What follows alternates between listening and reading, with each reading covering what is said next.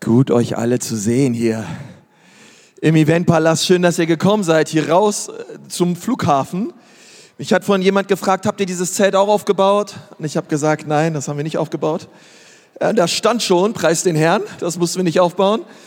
Und ähm, ich freue mich total, euch hier zu sehen. Mein Name ist Konsti Cruz, ich bin hier Pastor. Und ich möchte euch so mit hineinnehmen auch in diese Story von Weihnachten die wir in Lukas 2 lesen. Wenn du deine Bibel dabei hast, kannst du die mal rausholen. Ansonsten haben wir auch alles hier vorne stehen. Und ich möchte euch gerne mal die Weihnachtsgeschichte vorlesen. Lesen im Lukas 2 ab Vers 1. Damals befahl der Kaiser Augustus, alle Bewohner des römischen Reiches zu zählen und in Steuerlisten einzutragen. Es war das erste Mal, dass solch eine Volkszählung durchgeführt wurde. Sie geschah, als Quirinius Statthalter der Provinz Syrien war. So ging jeder in die Stadt, aus der er stammte, um sich eintragen zu lassen. Auch Josef machte sich auf den Weg. Er gehörte zur Nachkommenschaft Davids und musste deshalb aus der Stadt Nazareth in Galiläa nach der Stadt Bethlehem in Judäa reisen, um sich dort mit Maria, seiner Verlobten, eintragen zu lassen. Maria war schwanger und als sie in Bethlehem waren, kam für sie die Zeit der Entbindung. Sie brachte ihr erstes Kind zur Welt. Es war ein Sohn. Sie wickelte ihn in Windeln und legte ihn in eine Futterkrippe, weil sie keinen Platz in der Unterkunft fanden. In der gleichen Nacht hielten ein paar Hirten draußen auf dem freien Felde Wache bei ihren Herden. Plötzlich trat ein Engel des Herrn zu ihnen und das Licht der Herrlichkeit Gottes umstrahlte sie. Sagt mal alle Herrlichkeit. Ja, das ist ein gutes Wort. Sie erschraken sehr und hatten Angst. Aber der Engel sagte zu ihnen, ihr müsst euch nicht fürchten, denn ich bringe euch eine gute Nachricht, über die sich das ganze Volk freuen wird. Heute Nacht ist in der Stadt Davids euer Retter geboren worden. Es ist der Messias, der Herr. Ihr werdet ihn daran erkennen, dass ihr ein Kind findet, das in Winden gewickelt in einer Krippe liegt. Plötzlich waren sie von ganzen Herrschern des Himmels umgeben und alle lobten Gott und riefen Ehre und Herrlichkeit Gott in der Höhe und Frieden der, den Menschen im Land, auf denen sein Gefallen ruht. Als die Engel in den Himmel zurückgekehrt waren, sagten die Hörten zueinander, kommt, wir gehen nach Bethlehem, sehen wir uns an, was dort geschehen ist, was der Herr uns sagen ließ. Schnell brachten sie auf und fanden Maria und Josef und auch das Kind, das in der Futterkrippe lag. Als sie es gesehen hatten, erzählten sie, was ihnen über dieses Kind gesagt worden war. Und alle, mit denen sie sprachen, wunderten sich über das, was ihnen die Hirten berichteten. Maria aber bewahrte das Gehörte in ihrem Herzen und dachte immer wieder darüber nach. Die Hirten gingen dann wieder zu ihren Herden zurück. Sie priesen und lobten Gott für alles, was sie gehört und gesehen hatten es war genauso gewesen, wie der Engel es ihnen gesagt hatte. Das ist erstmal so die Weihnachtsgeschichte. Johannes hat auch eine Version der Weihnachtsgeschichte, die müsste ich euch auch noch mal kurz zusammenfassen. Es ist die Weihnachtsgeschichte in einem Vers. In Johannes 1 lesen wir diese, die in Vers 14 und er sagt, er, das Wort wurde Mensch und lebte unter uns und wir haben seine Herrlichkeit gesehen, eine Herrlichkeit voller Gnade und Wahrheit, wie sie nur der einzigartige Sohn vom Vater bekommen hat. Okay, das ist einmal so das Evangelium in einem Vers. Ich möchte noch mal mit uns beten und dann schauen wir uns noch mal kurz die Geschichte an. Herr Jesus, ich danke dir von ganzem Herzen für dein Wort. Gott, ich bitte dich, dass dein Wort und das, was dort in der Bibel steht, heute Mittag unsere Herzen verändert. In Jesu Namen. Amen. Amen. Hat irgendwer von euch Erwachsenen noch lebhafte Kindheitserinnerung an Heiligabend? Was früher so war, Heiligabend, okay? Ich musste die Tage über Heiligabend nachdenken im Hause Kruse, also back in the days, ja, früher. Und ich dachte so, hey, als ich Kind war, so ein Gottesdienst hier, das war für mich immer wie Folter. ähm, ehrlich gesagt, ich wollte eigentlich nach Hause ich wollte endlich mein Piratenschiff auspacken oder meine Ritterburg auspacken. Irgendein Kind hier, was weiß, irgendeiner, der weiß, was ich meine. Ähm, ah, wann geht's endlich nach Hause? Ähm, das war so ein Gottesdienst und ganz schlimm war danach das Essen. Ja, wenn man dann nach Hause gekommen ist und es gab dann noch Essen, das war wie Daumenschrauben. Ja, oh, wann darf ich endlich mein Geschenk auspacken? Und dann geht's noch weiter, also Gottesdienst, Essen. Du hattest eigentlich gar keinen Bock auf Essen, du mochtest das Essen nicht. Und dann ging's zum Baum und dort waren die ganzen Geschenke und du hast schon dein Geschenk gesehen, da schön verpackt und so weiter. Das, hey, endlich, wann darf ich mein Geschenk auspacken? Und bei uns gab es immer diese Tradition, es gab nicht einfach so ein Geschenk. Du musstest irgendwas dafür tun, okay? Entweder ein Gedicht vortragen oder ein Lied singen oder was auf der Blockflöte spielen. Wer von euch weiß, was ich meine? Okay, bei wem ist das heute Abend auch so? Ihr dürft euch ruhig mutig melden. Wären meine Mädels älter, ich würde ich würd sowas machen, also nächstes Jahr, okay?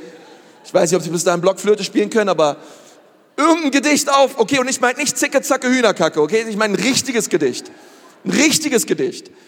Und wir, wir haben, wir mussten irgendwas uns überlegen, irgendwas vortragen und so weiter. Nachdem wir das vorgetragen haben, und du warst ja als Kind innerlich völlig zerrissen, du wolltest endlich dein Geschenk haben, dann kam meistens noch dieser Spruch, okay, bevor wir gleich die Geschenke auspacken, müsst ihr alle wissen, ihr lieben Kinder, das größte Geschenk ist Jesus. Und das war dann immer, ja, stimmt, Amen. Ja, ich weiß, Papa, darf ich jetzt mein Geschenk haben, okay? Und, und so lief das dann ab. Und das größte Geschenk war Jesus. Und, und ehrlich gesagt, es stimmt. Das größte Geschenk ist Jesus. Bei all den Geschenken und vielleicht fragst du dich auch, hey, was ist ein tolles Geschenk? Was gibt es für ein Geschenk, was ich auspacken darf? Ähm, es gibt ein Geschenk, was du auspacken darfst. Es gibt ein Geschenk, was viel größer ist als jedes Geschenk, was du unter deinem Baum liegen hast. Und das ist das Geschenk, dass Gott Mensch wurde in Christus Jesus. Und wir dürfen es erleben und wir dürfen ihn erleben und, und es ist mehr, okay? Und, und darum geht es in der Weihnachtsgeschichte. Gott wurde Mensch. Müsste ich die Weihnachtsgeschichte mit zwei Worten zusammenfassen, dann würde ich sagen, diese zwei Worte wären herrliche Zusammenführung oder herrliches Wiedersehen. Weihnachten ist ein herrliches Wiedersehen. Diese ganze Weihnachtsgeschichte, wenn ihr euch die mal durchlest, beobachtet mal, wie oft das Wort Herrlichkeit vorkommt. Es kommt total oft vor, das Wort Herrlichkeit, okay? Es ist eine herrliche Geschichte aber es ist nicht nur eine herrliche Geschichte, es ist die herrliche Geschichte eines Wiedersehens oder einer Zusammenführung. Nun, wer wurde zusammengeführt? Wir lesen das in Lukas 2, Vers 9. Da steht, plötzlich trat ein Engel des Herrn zu ihnen und das Licht der Herrlichkeit Gottes umstrahlte sie. Okay, da waren also diese Hirten auf dem Feld und die Hirten waren per se wirklich gewöhnliche Menschen, okay, die hatten einen absoluten Durchschnittsjob, die waren auch noch in den Augen der Juden unrein und zu diesen Hirten kam zuerst die gute Botschaft, dass Gott Mensch wird. Und diese Hirten haben das gehört, hey, die Engel kamen und dann steht da und das Licht der Herrlichkeit Gottes umstrahlte sich. Ich meine, stellt euch das mal vor. Du bist dort auf dem Feld mit deinen Hirten, mit deinen Schafen und auf einmal kommt das Licht der Herrlichkeit Gottes. Hey, das sind so Vokabeln, die liest du eigentlich nur im ersten oder im zweiten oder im dritten Mose, wo Mose auf dem Berg Sinai oder, äh, oder irgendwo Gott erschienen ist, okay? Und die Herrlichkeit kam. Das ist eine, eine absolut krasse Begegnung, die ja stattfindet. Und dann lesen wir im nächsten Vers, Vers 13, fängt wieder mit plötzlich an. Plötzlich waren sie von ganzen Herrschern des Himmels umgeben. Okay, da kam eine Überraschung nach der anderen für die Hirten die alle Gott lobten und riefen Ehre und Herrlichkeit Gott in der Höhe und Frieden den Menschen im Land, auf denen sein Wohlgefallen ruht. Und dieses Wort Herrlichkeit ist auch in dem Johannesevangelium, ähm, in Johannes 17, Vers 22, ähm, auch, auch eines der absoluten Lieblingsworte von Johannes. Johannes sagt, ich habe ihnen die Herrlichkeit geschenkt, die du mir gegeben hast, damit sie eins sind, wie wir eins sind. Und wir verstehen immer mehr, warum gibt es Weihnachten? Was ist, was ist da passiert? Und wenn du zurückgehst in der Bibel und ganz an den Anfang blickst, da sehen wir etwas von dieser Herrlichkeit. Diese Herrlichkeit, die die ersten Menschen erlebt hatten, Adam und Eva, die im Garten Eden waren und mit Gott gelebt haben.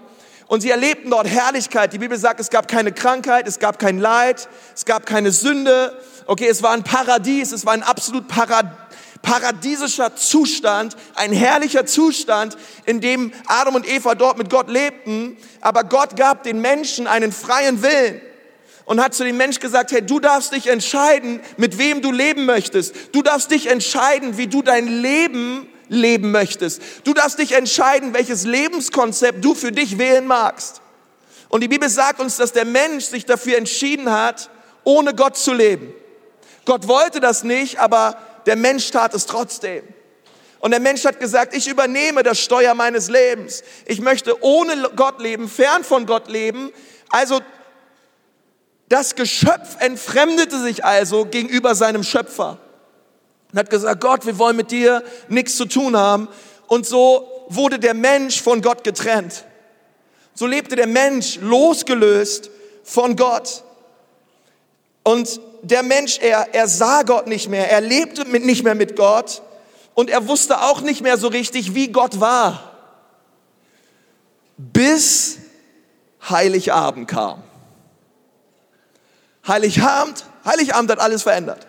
Ich meine, wir wissen, es war nicht wirklich Heiligabend, es war nicht der 24.12. Ich meine, die Hirten waren draußen auf dem Feld. Normalerweise, wenn du jetzt nach Israel gehst, da sind die Hirten nicht auf dem Feld. Es ist normalerweise zu kalt, um draußen auf dem Feld zu sein. Ähm, aber Heiligabend, das, was wir heute feiern, änderte alles. Es änderte, es änderte die gesamte Geschichte. Ich meine, warum flippen die Engel so aus? Warum singen die Halleluja und alle Engel und, und die Hirten auf dem Feld und boah, Herrlichkeit und, und Ehre und wir loben Gott und wir preisen Gott, weil die Engel etwas wussten, was der Mensch nicht wusste. Die Engel wussten, was jetzt hier gerade passiert, ist richtig krass. Ein menschenverliebter Gott wird endlich Mensch. Gott, das, was sich Gott überlegt hatte, von vor tausenden von Jahren wieder zurück zu den Menschen zu kommen, wieder, wieder das herzustellen, was im Garten Eden kaputt gegangen ist. Es findet jetzt hier statt vor unseren Augen. Und die Engel haben das gesehen und flippten deswegen aus und zelebrierten es, dass Gott Mensch wurde. Es ist eine, eine Zusammenführung, es ist ein Wiedersehen, es ist wie eine große Party dort stattfand. Denn Gott wurde ein Baby, geboren von einer Frau und die Engel kommen zu den Hürden und sagten, hey Leute, das ist absolut herrlich, was hier passiert. Gott kommt auf diese Welt und wird Mensch, um mit uns Menschen zu sein. Augustinus hat mal gesagt, Gott wurde Mensch, damit der Mensch Gott werde auf dass wir lernen, reich zu werden in Christus, der sich arm gemacht hat für uns. Auf dass wir die Freiheit finden in Christus, der für uns Knechtsgestalt angenommen hat. Auf dass wir den Himmel besitzen in Christus, der für uns auf die Erde gekommen ist. Die Tage habe ich eine Geschichte gelesen, einer Zusammenführung. Ähm, und ich dachte, die Geschichte ist ganz cool und die möchte ich euch mal kurz vorlesen. Ist eine wahre Geschichte und da ist Folgendes passiert. Ein frisch gebackener Pastor und seine Frau kamen Anfang Oktober im Vorort Brooklyn an. Neu im Gemeindedienst und begeistert über ihre Möglichkeiten, sollten sie dort eine Kirche wieder aufbauen. Als sie die Kirche sahen, merkten sie, dass sie sehr heruntergekommen war und ihnen viel Arbeit bevorstand. Sie setzten sich das Ziel, alles rechtzeitig bis zum Weihnachtsgottesdienst fertig zu bekommen. Sie arbeiteten hart, reparierten Kirchenbänke, verputzten und strichen die Wände neu. Am 18. Dezember lagen sie so gut in der Zeit und waren kurz davor fertig zu werden, als am 19. Dezember ein Sturm mit einem peitschenden Regen über die Gegend eintraf und zwei Tage lang wütete. Am 21. Dezember fuhr der Pastor hinüber in die Kirche.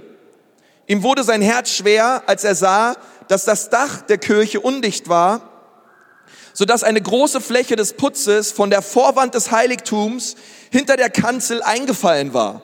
beginnend in Kopfhöhe. Der Pastor räumte den Dreck auf dem Boden weg, fuhr nach Hause und wusste nicht, was er anders tun sollte, außer den Weihnachtsgottesdienst abzusagen. Auf dem Weg nach Hause bemerkte er, dass ein Geschäft vor Ort einen Flohmarkt für wohltätige Zwecke veranstaltete. Deshalb hielt er an. Eines der Gegenstände war eine wunderschöne, handgefertigte, elfenbeinfarbene Tischdecke. Die gehäkelte Decke war ein außerordentliches Werk mit feinsten Farben und mit einem in der Mitte gestrickten Kreuz. Sie war genau in der richtigen Größe, um das Loch an der Vorderseite abzudecken. Er kaufte sie und fuhr wieder zurück zur Kirche. Zu dieser Zeit hat es angefangen zu schneien und eine ältere Frau rannte auf die andere Straßenseite, um den Bus noch zu erwischen. Sie verpasste ihn und der Pastor lud sie darauf ein, in der warmen Kirche auf den nächsten Bus, der in 45 Minuten kommen sollte, zu warten.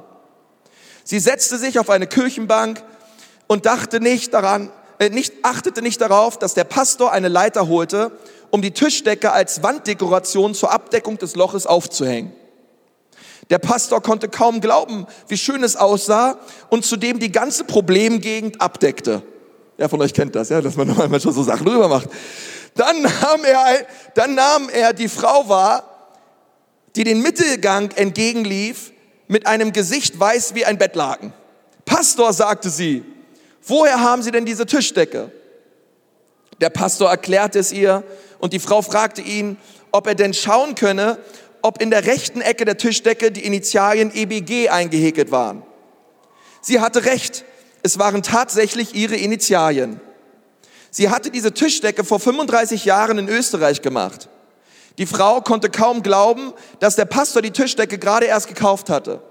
Sie erzählte ihm, dass ihr Mann sie vor dem Krieg wohlhabende Leute gewesen waren und dass sie das Land verlassen mussten, als die Nazis kamen.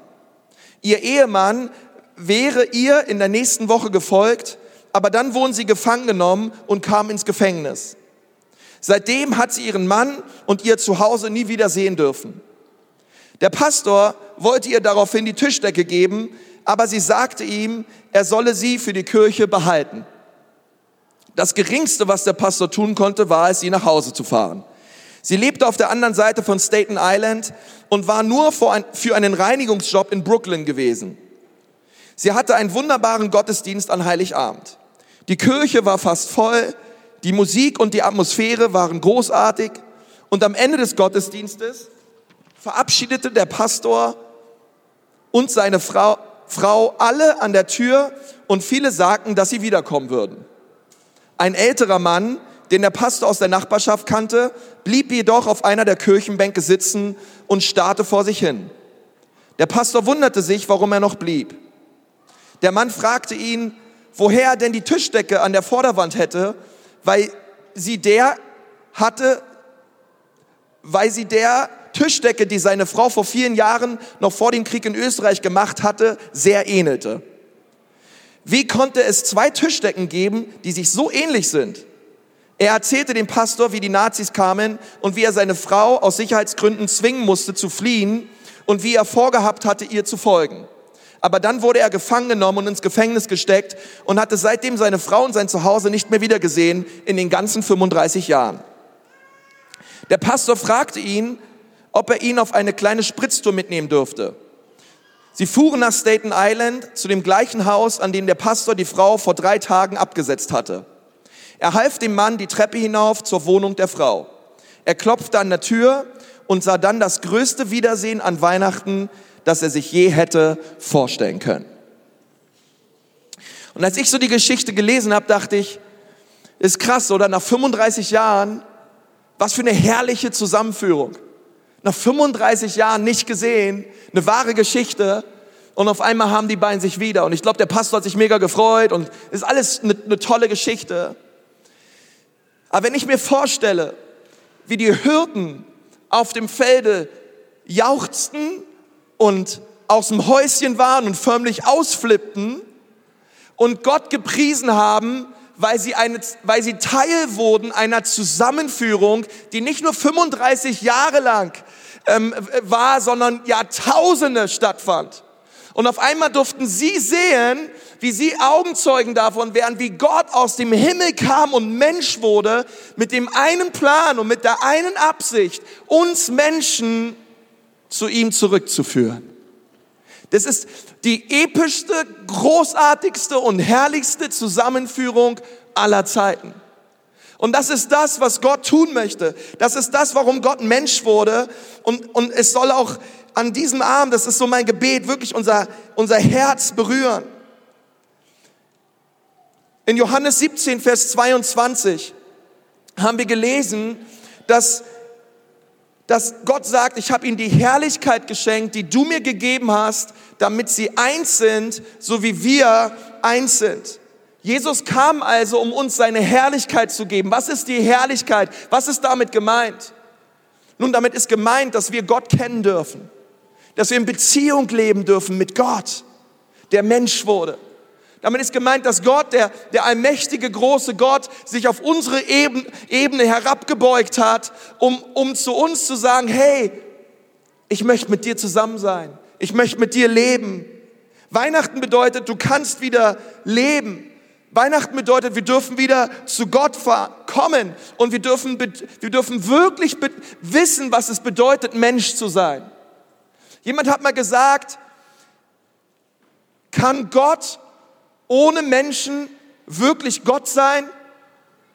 Und die Antwort ist absolut ja.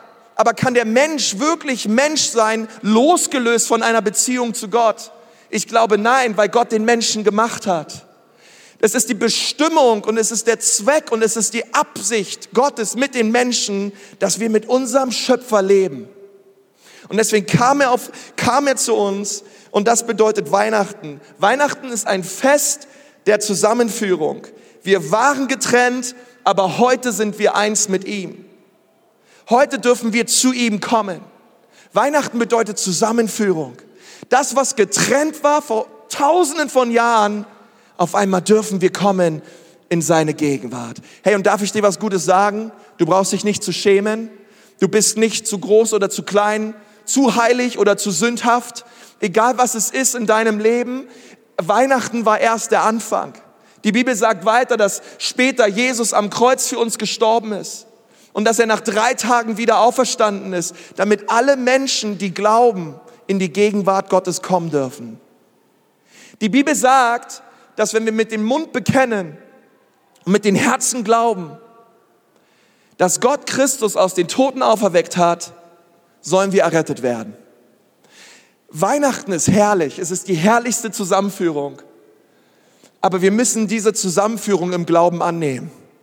Wir müssen Ja dazu sagen, damit auch wir in unserem Herzen mit Gott zusammengeführt werden. Oh, und ich sag dir, wenn das passiert, wenn das heute Abend passiert in deinem Herzen, die Engel werden genauso jauchzen, sagt die Bibel. Die Engel werden genauso rufen, Ehre sei Gott in der Höhe und sich freuen mit dir, wenn du diese Entscheidung triffst. Für jeden in diesem Saal. Gott möchte dich zurückführen an sein Herz. Und ich lade dich so ein, dort wo du gerade sitzt, vielleicht magst du mal die Augen zumachen. Wir sind hier eh in einem Kirchengottesdienst. Da wollen wir noch mal ganz kurz innehalten und uns das vor Augen halten, diese herrliche Zusammenführung von Weihnachten.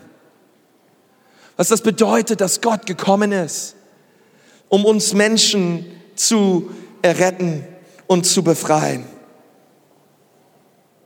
Und wenn du hier bist und du möchtest gerne diese Entscheidung treffen, der möchte ich dir sagen, dass Gott bereit ist. Er steht mit weiten Armen da. Du kannst ihn nicht sehen, aber er ist trotzdem hier. Er ist bereit, dir zu vergeben. Er ist bereit, dich zu verändern. Und das größte Geschenk, was du Heiligabend empfangen kannst, ist Jesus in deinem Leben. Er möchte in dein Herz kommen und er möchte dir vergeben. Und so wie Gott damals Adam und Eva einen freien Willen geschenkt hat, hat er auch dir einen freien Willen geschenkt. Und er fragt dich, möchtest du mit mir leben? Möchtest du das Steuer deines Lebens abgeben an deinem Schöpfer. Und dort, wo du sitzt, sagen, Gott, ich komme zu dir und ich möchte mein Leben mit dir leben. Ich möchte nicht mehr allein leben. Ich möchte nicht mehr weiter in meiner Sünde leben, in meiner Schuld oder was auch immer es ist. Ich möchte nicht mehr versuchen, alles Mögliche in meinem Leben an erste Stelle zu setzen, um im Nachhinein nur festzustellen, dass es alles nicht funktioniert. Sondern Gott, ich komme zu dir und ich mache dich zu dem Herrn meines Lebens. Und wenn du hier sitzt und du möchtest das gerne sagen, vielleicht auch heute zum allerersten Mal, Jesus, ich lade dich ein, bitte komm in mein Herz. Du möchtest heute Jesus einladen. Du möchtest heute sagen, Jesus, ich empfange dieses Geschenk. Ich brauche dich, ich will dich haben. Denn dort, wo du sitzt gerade, ich möchte gern von hier vorne für dich beten. Du brauchst nicht aufstehen, du brauchst auch nicht nach vorne kommen. Ich möchte einfach für dich beten und ich möchte dich segnen. Und wenn du spürst in deinem Herzen, dass du gemeint bist, heute an diesem Heiligabend zu Jesus zu kommen, denn dort, wo du sitzt, heb doch mal deine Hand hoch. Ganz mutig. Heb sie doch mal hoch. Danke, deine Hand sehe ich, deine, deine, deine, deine, deine, deine, deine, so viele Hände, deine sehe ich auch. Und da hinten eure ganzen Hände sehe ich auch. Danke, eure Hände sehe ich auch. Noch mehr Leute, die sagen, Gott, ich komme zu dir. Ich gebe dir mein Herz. Ich gebe dir mein Herz. Komm, lass uns mal gemeinsam beten dort, wo wir sitzen. Es ist einfach ein, ein Gebet, wo wir Jesus einladen in unserem Herz. Vielleicht magst du das einfach mal nachsprechen und, und ich bete so, dass diese Worte, die du gleich sagst, sich im Glauben verbinden in deinem Herzen. Dass du betest, Herr Jesus, bitte komm in mein Herz. Bitte vergib mir meine Sünden. Bitte vergib mir, dass ich mein Leben lang ohne dich gelebt habe. Aber heute komme ich zu dir. Danke für diese herrliche Zusammenführung. Danke, dass du uns zusammengeführt hast, Jesus. Ich sage Ja zu dir. Ich sage Ja zu einem Leben mit dir. Und alles wird sich ändern. In Jesu Namen. Amen.